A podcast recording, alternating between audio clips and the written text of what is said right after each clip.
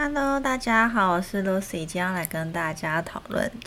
继续来讲到我们这个免疫营养学的部分。那上礼拜啊，有跟大家提到说，哎，这礼拜想要来跟大家讲，就是我们饮食跟我们肠道菌虫之间的关联性哦。讲到这个微生物啊，老实说，然后我在德国学到这部分，真的对我影响非常的大。像呢，我回来台湾工作之后呢，呃，我的老板就很有名嘛，欧博士，他就常常笑说啊，反正我这个人就是很重视植化素。那的确就是因为我在德国学习的过程当中呢，我发现比起食物当中的维生素、矿物质啊、三大营养素啊、热量啊，其实植呃食物里面的植化素。很可能才是扮演呃一个很关键的角色，呃，举例来说呢，当我们之前谈论到食用油的时候呢，这些植物油，那我们过去在探讨它的发烟点的时候呢，我们可能会用它的饱和脂肪酸跟不饱和脂肪酸来去认为说它的发烟点的高低哦。事实上，像动物油这样子，呃，饱和脂肪。呃，比例很高的动物油呢，它们只是说比较容易凝结，但它们发炎点其实是不高的哦。那植物油的部分呢，呃，很多的植物油发炎点其实取决于它的植物固醇，也就是一种植物特有的呃固醇，就是跟我们动物血固醇不太一样嘛。那这种植物固醇的含量呢，其实会去决定的这些植物油的发炎点。但是，就算很多的植物油发烟点是超过两百二的，但是我们最终还是也是会看它的不饱和键的多少，因为不饱和键呢，还是会去影响到它容不容易被裂解啊，被自由基攻击的一种情形哦。那如果大家想要了解的话呢，可以回去听我前面几集关于这些呃油脂啊，或是一些蛋白质啊、糖类的一些探讨。那今天突然讲到这边，是因为呢，呃，这是两大影响我后来面对营养学，或是面对功能医学两大很很大不一样的观点。一个就是植化素嘛，这个也是在德国呃课堂上面学到的一个很重要的关键。再来一个很重要关键就是微生物嘛。那前面两集跟大家探讨了很多，呃，我们环境中的因素会影响到我们人体微生物，还有我们人体微生物的分布会影响到我们每一个部位的健康哦。所以像这样子的观点呢，整个嗯大幅的改变我看待营养学的一个角度。所以老实说，现在当我呃讲到要怎么吃吃什么，然后。这一些饮食是怎么样影响我们的健康？那面对一些健康问题的时候，我们该要怎么样改变饮食的时候呢？我脑中跑的逻辑其实都是会关于我们的微生物，关于我们的植化素的。所以有的时候我在选择食物，或是我在思考的逻辑上面，会跟一般的营养学不太一样。然后有的时候呢，呃，在跟医生讨论的时候，他们也会觉得我很跳痛，因为毕竟。平常我们在讲这一些饮食啊、营养素的食物呢，呃，我都不太真的会去花很多时间去讲到微生物或是植化素，因为呃，对一般人来说这有一点太困难了，就是这是需要一些背景知识的，所以呃，这一次啊录这几集关于。免疫营养的概念啊，我自己认为说是非常非常重要的。那我也介绍给身边很多的医疗人员，我希望大家都能够听一听，因为大家先听我聊过这些概念之后呢，以后如果我真的在课堂上面讲到一些，哦，真的一些文献证据啊，讲到一些跟健康关联性的时候呢，大家的这个理解速度会更快哦。好，那我们回来讲到我们肠道微生物的部分。那不得不说呢，虽然我在德国就是学了很多这种比较不一样的营养学观点，尤其是植化素啊，或者是微生物啊、免疫啊这一类很多很多，嗯，走的比较前面的医学医学知识哦。但是呢，我是不太了解德国，呃，实际上在临床上面怎么做了。我只能能够说的是呢，他们在嗯，免疫学啊、营养学上面的认知是比较正确的。但具体上来说，大家在医院里面是不是真的有足够的工具，这个我就不知道了。但我觉得对德国营养师来说呢，他们可能嗯知道了很多这些正确的观点，但是他们不一定有足够的。评估的工具可以来使用了，这就是为什么我觉得现在我们在功能医学学这些东西是非常非常棒的事情，因为我们现在在呃功能医学这个领域呢，能不只是知道这些知识。而且是用得上这些知识的。我们既有检测作为我们具体的评估工具，我们也有真的有产呃配套的产品可以使用，然后也有真的治疗的 protocol，然后也有具体的饮食建议。然后像我们诊所都已经 try 过这一些 protocol 跟饮食方式了，都很确定他们能够带来的效益有能够呃改善健康的程度，我这些我们都已经有很多的经验了。所以我自己觉得啊，当然是呃说一直提到德国的一些知识，是因为我真的觉得他们在基础研究上面真的走得蛮前面的，跟我当初。呃，去德国念书的时候所期待的是一样的。我当时就是认为，呃，德国应该在基础医学研究上面是嗯走得很前面。但呃，实际上的治疗有时候治疗的方式会牵扯到一些商业模式嘛，大家知道这是很现实的问题。那美国当然是在这个商业模式上面的发展是会比较快速的，所以呃，我们。呃，营养师呢，就是很适合学这个美国的功能医学，因为它可以帮助我把我在德国学到的一些很好的知识，但是有真的有一些可以评估的工具，然后有一些配套的产品，然后有一些具体的饮食方式，可以来帮助我们的客户，这是非常非常重要的。那像最近有医生问我说，如果我将来开营养学课程的话，会不会也都是一堆专有名词啊？然后学起来很辛苦什么的？然后我就说不可能啊！我这个人自己最讨厌专有名词，我自己讲话本来就是很讨厌专有名词，我也很讨厌任何专业领域的人跟我唠他们的专有名词哦。因为我觉得，如果你只能够讲专有名词的话，代表你其实不够。透彻的理解你自己在讲什么，每个人都应该要去练习，就是说把自己的专业讲得很简单、很平易近人，然后任何人都听得懂，不论是专业专业人员还是一般民众，都应该要听得懂。我觉得这样子，嗯，可能比较是代表说我们真的很透彻一门学问了。那这个营养学的部分呢，像。我觉得大家听我的 podcast 应该也知道吧。其实，就算我讲了一些嗯台湾比较少听到的一些知识哦，但是我最后都一定会讲到说，我们自己在生活上面要怎么样去执行这件事情。我个人是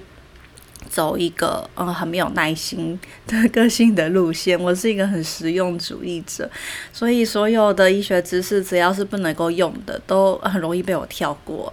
那啊，所以我自己在分享上面来说，我大多也都只讲，呃，我们做得到的事情。然后现在是有工具的，有产品的，有具体的做法的。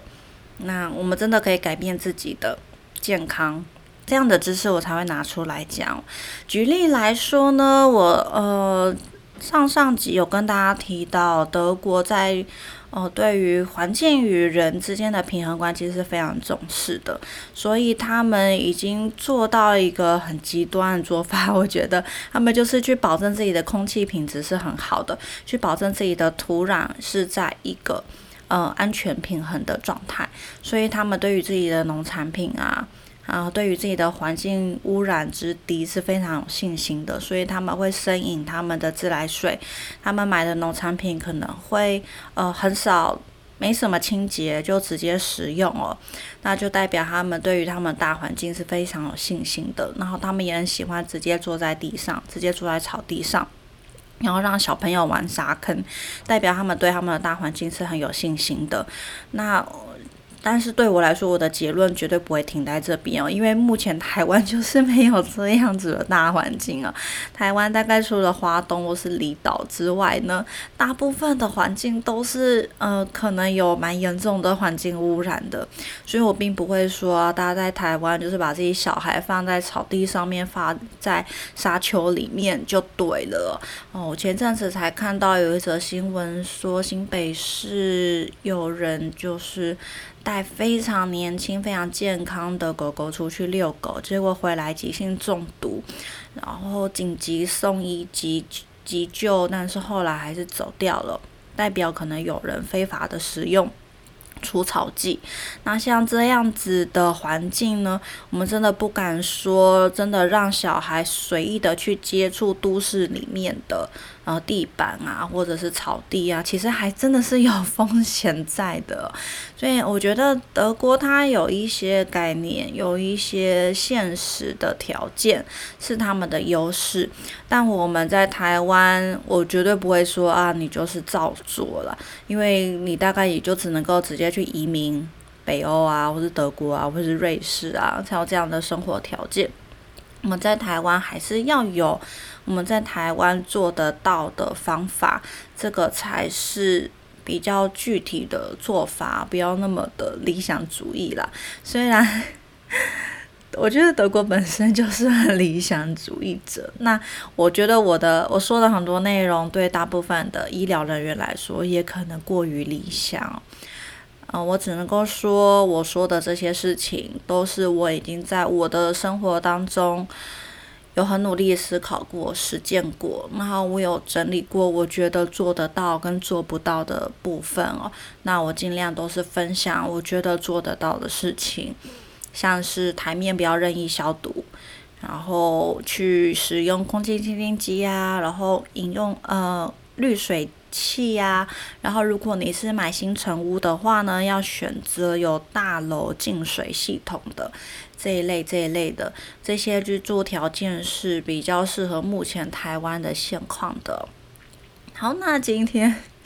前面先跟大家聊了很多，嗯，我最近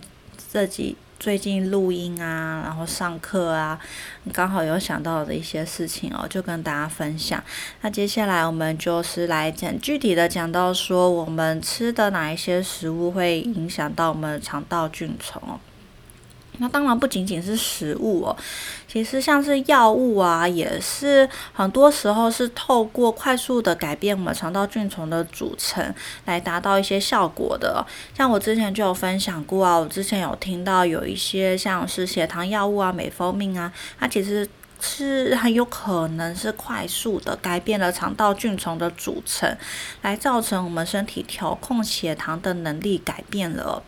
那像大家知道前阵子非常红的居疗脾丸就是一种非常新的血糖药，它本来就是一种肠道的生态哦。那透过去补充这一种哦生态，这样子对我们呃脑肠轴来说是一种讯号。透过去补充这样子的肠道生态，来快速的改变我们的血糖调控能力哦，所以算是嗯听起来很神奇，但是它已经发生在我们的现实了。但是呢，它到底是怎么样去改变我们的肠道菌虫？它到底是透过怎么样的路径？我觉得一定是还有很很大的研究方向。我们之前有提到，嗯，我们肠道的微生物的基因基因体。的数量是我们人体基因体数量的一百五十倍以上哦，所以我们有时候常常在开玩笑说，我们人类呢只是一个载体，其实是我们身体里面的微生物菌虫在主宰了我们这整个人体的呃营养需求啊，我们的饮食行为啊，我们的情绪啊，我们的健康表现。就好像我们人体只是一个机器哦，那在操控我们这台机器的都是我们人体的微生物。那大家可以想象，我们体内的维生素数量这么样的庞大，有时候我觉得这个解密的过程很像是在解一个宇宙难题的感觉。它是一个非常非常庞大而且神秘的世界。那我们。目前医学研究当然是已经把人体的呃 DNA 都解密了嘛。那接下来很大部分的研究就是在研究我们人体微生物菌丛的这一些呃基因定序啊，然后去找到它们 DNA 啊。那现在蛮好的就是呢，这样这样子肠道菌丛的呃基因定序技术都已经商业化了。其实大家平常，例如说来我们诊所的话呢，你如果想要验的话，你都可以验得到你肠道菌丛的组成。那因为肠道菌丛呃微生物非常非常庞大而复杂嘛，其实我们在检测上面来说，也就只是去列出了我们已知的那些微生物，我们以就医学研究为基础，我们去理解这些微生物的。呃，生理意义的时候，我们才会把它列出来。但可能实际上还有非常非常庞大未知的部分，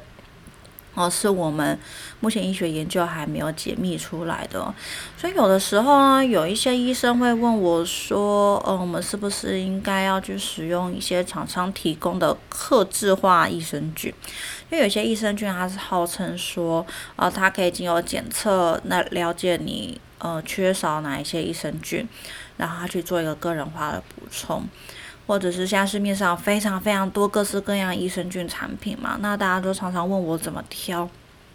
说真的，我也真的不知道。我觉得微生物是一个，我觉得非常重要，但是它就宛如宇宙一般非常庞大且复杂的一个系统。我们有时候真的很难说。我们要怎么样去改变这个肠道菌丛，进而改善我们的健康？所以无论如何，退一万步，回归到我们的营养学本质来说呢，我觉得饮食的内容真的是非常非常的重要。好，那哎，我好前面已经讲了十五分钟的废话，但好了，也不是这么说呢，因为我觉得呃，有时候就是这样，背景知识很复杂，答案很简单哦。像饮食饮食来说呢，为什么我个人非常的提倡海鲜素？因为一般来说呢，植物性的饮食来源呢，都可以去增加我们肠道益生值的来源哦，还有像是短链脂肪酸的来源。那这一些不管是淀粉啊，还是蔬菜啊，它们都会提供我们肠道菌丛好的肠道菌丛的食物来源。所以通常来说呢，你如果吃比较多的杂粮、谷类，还有像蔬菜啊，它都可以去增加我们肠道好菌的组成。那如果你比较常吃加工食物、油炸食物，还有肉类，尤其是红肉的话，都比较容易去增加我们肠道坏菌的比例哦。这也是为什么大家有时候会觉得 营养师很食古不化。为什么永远讲来讲去的饮食建议都是这一些，都不像一些呃很行销、很 fancy 的饮食理论会说啊，你就是要吃原始人饮食啊，你要吃生肉啊，你要吃红肉啊，因为这才是我们。那 什么原始人时代吃的肉啊，其实真的都不是。我之前有分享过，我们人类在早期最适合我们吃的蛋白质来源应该是昆虫。那昆虫蛋白质也会是我们人类如果将来遇到呃粮荒，就是当我们粮食生产真的不足以供给人类。人口成长的时候呢，呃，这些昆虫蛋白质势必是人类未来的优质蛋白质的来源。那已经有非常多研究就是指出呢，那些动物性的蛋白质会去增加肠道坏菌的组成。那至于是哪些坏菌，我就没有特别去讲了啦，因为那一些斜斜的拉丁文，不管是讲英文还是讲中文，我觉得。都是有钱跟没钱一样。总之，医学研究目前出来就是这样。呃，那在我们临床上面，我们有哪些评估的指标？像是说呢，如果我们是比较常吃植物性蛋白质的人呢，这些植物性蛋白质会在肠道增加短链脂肪酸的形成。那大家知道，我们无论在过去医学还是营营养学里面呢，我们都知道短链脂肪酸在我们的肠道呢，它不但可以给肠道好菌食物来源，它还可以修复我们的肠道黏膜。提供我们肠道屏障必要的营养素哦，所以短链脂肪酸是一个非常非常重要的。呃，一个肠道的营养来源。那其实我在那时候在德国的时候呢，我也对这个短链脂肪酸印象非常深刻。当时回来台湾就觉得，哎，怎么都没有人在提这个名词哦。所以我大概反反复复自我怀疑了，起码超过十次以上，就一直在想说，奇怪，为什么我觉得短链脂肪酸很重要，但是我在台湾都没有听说。那直到最近，我们这个功能医学的实验室正在开发这个短链脂肪酸的指标，我也是才感觉到说啊，真的是有时候医学知识是偏医学知识，但是你如果真的没有一个临床评估的指标的话呢，这些讲了也都是白讲而已。所以，像我自己是非常期待，呃，今年这个实验室会开发出这个短链脂肪酸指标，那到时候我们就可以帮我们客户去评估，说它的植物性饮食来源到底足不足够，有没有产生足够的短链脂肪酸哦，来提供肠道必要的营养。那当然，另外一个反过来的指标就是 TMAO，那有在。Follow 这个代谢体学啊，或是比较有在 follow 一些心血管相关新指标的人，可能都有听说这个 TMAO 这个非常非常重要的指标，因为这个指标呢是代表了当我们吃了红肉之后呢，经过啊肠道菌丛，再经过肝脏代谢之后会产生的一种代谢物。那当这个代谢物不正常升高的时候呢，它会伤害到我们的心血管，会造造。成一些动脉粥样硬化，所以等于说呢，我们过去可能就知道说，红肉里面含有一些花生丝烯酸，然后饱和脂肪酸比例很高，它本来就比较容易造成呃胆固醇升高，比较容易到造成血管发炎，比较容易造成动脉粥样硬化。但因为前几年又有在炒嘛，就是会觉得说，哎。饮食当中的胆固醇不是去造成我们血液胆固醇升高的主要的原因，然后就很很奇怪啊，很多人就会跳出来就会说，对呀，所以我们应该要多吃红肉啊，红肉明明就很健康，又没有什么问题呀，这一些都是假的营养学啊，明明吃红肉就是 OK 的，你饮食中的胆固醇也不会去增加血液中的胆固醇，那有也这也是蛮偏颇、有点偏激的一个想法。那我们今天如果来讲这个 TMAO 的话，我们就有一个新的证据，就是说，当你吃比较多红肉，然后你肠道菌丛又不是那么健康的时候呢，那这一些红肉就会被肠道菌丛往不好的代谢物来代谢，那再跟我们肝脏的胆碱和呃结合在一起之后呢，它就会成为一个呃临床评估的指标。那目前代谢体。代谢体学已经很明确指出，像这样的指标升高呢，代表有比较高的动脉粥样硬化的风险。所以这等于是另外一个角度哦，我们从肠道菌丛的组成来去讨论，说吃红肉会不会对我们的心血管有其他的伤害性哦。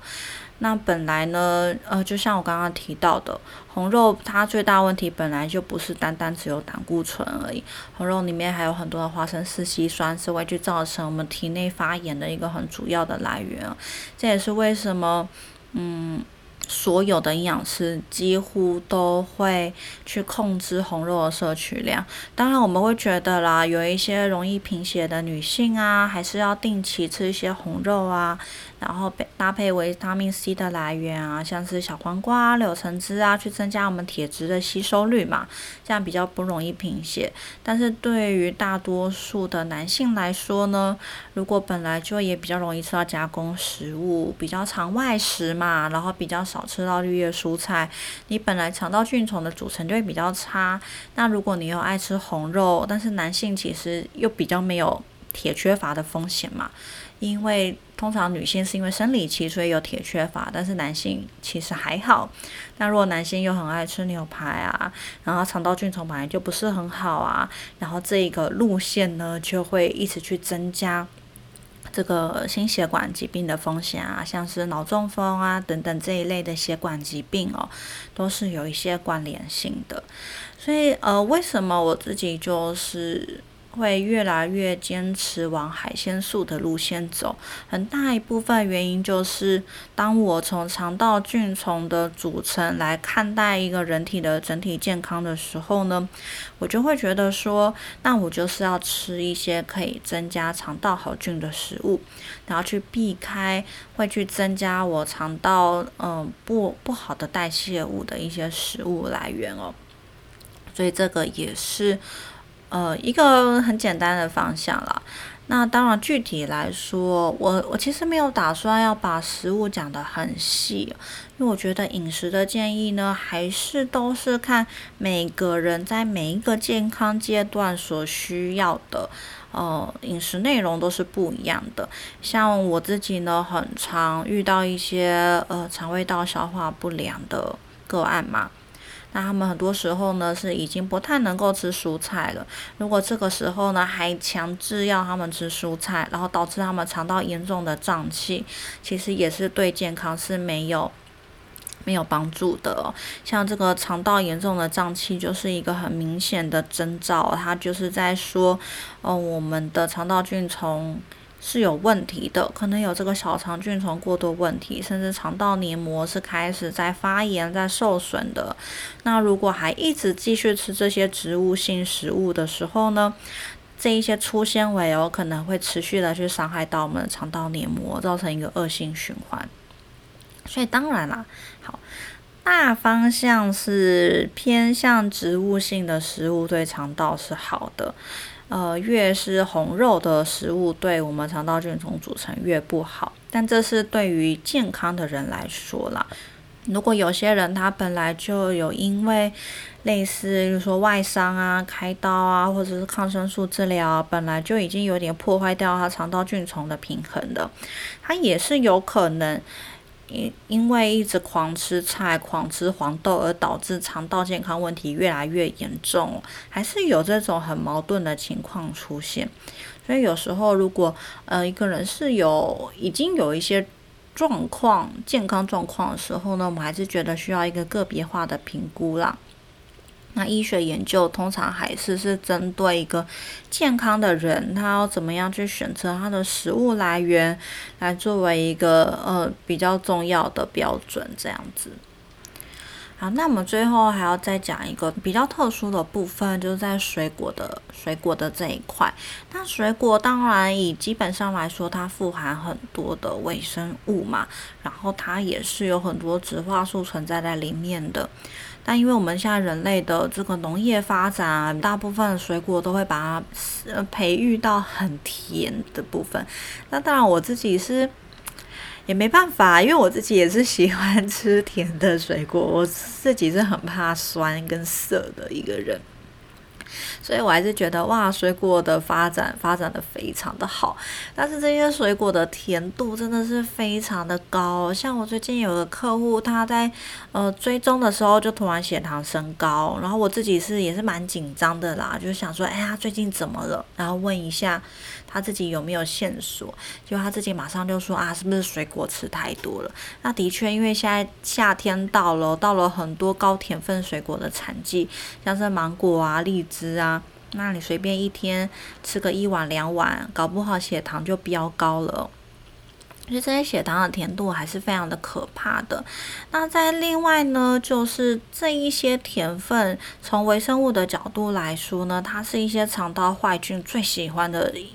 这个养分的来源哦，越是不好的微生物，它越是喜欢越精致的糖类，越人工的糖类是它们的偏好。那除了像一般我们讲的细菌来说呢，我们体内还有很多的真菌。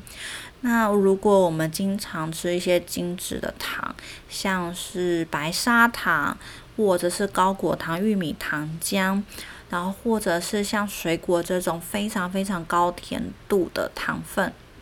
那可能在我们本来身体里面就有一些真菌过度繁殖的情况之下呢，他们吃到这些糖啊，会非常的兴奋，会活跃起来，然后会造成我们很多的免疫呀、跟慢性疼痛，还有过敏相关的症状。那这个部分是比较麻烦的，也是因为它目前在评估还有诊断上面都是有困难的。所以一部分呢，我们会用一些间接的检测来做评估；一部分呢，也是用经验法则去帮我们客户去理清，说他的有一些免疫啊，或者是过敏问题，是不是跟他的这个真菌过度增生会有关系？那也是非常矛盾的是，其实当我们要处理这些真菌问题，或者是预防的时候呢，除了在呃功能医学上面做一些比较积极的治疗之外呢，在饮食上面反而是要多吃一些复杂性的。谷类哦，那我曾经也是跟中医师讨论过啊，就是当我们现代生活呃过度饮食过度精致化之后呢，真的就会造成很多这一类真菌过度增生的问题。那比较可惜是，当我们平常在讲说呃饮食过度精致啊，吃太多糖啊，那很多呃非营养背景的专家就会说，所以不要吃淀粉。那这是非常非常错误的想法。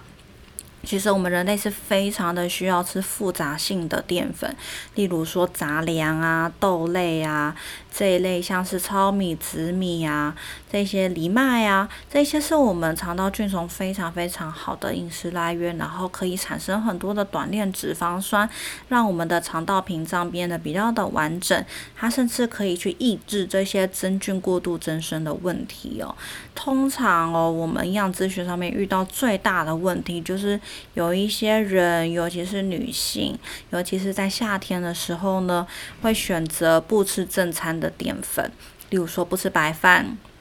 不吃面，但是他下午会喝手摇饮料。他觉得我只要控制一天的糖类的量就好了。但是他没有想过说，如果你正常吃的是复杂的淀粉，它可以去增加我们肠道的好菌。那如果你在下午茶喝手摇饮料这种，通常是用高果糖玉米糖浆，或者是用比较不好的白砂糖、蔗糖啊来做的时候呢，它会去快速的增加你体内的真菌繁殖哦。所以一来一往，你不但没有给你肠道好菌正确的营养来源，你还同时。大量的喂食，很多的真菌，所以为什么现在的非常多奇怪的过敏问题呀，找不到原因的过敏问题呀，然后泡夫人啊，然后觉得肠道很不健康，啊动不动吃什么就很容易胀气啊，然后排便习惯不是很好，其实都是跟呃复杂性淀粉吃太少，精致的糖吃过多是有一个非常密切的关联性哦。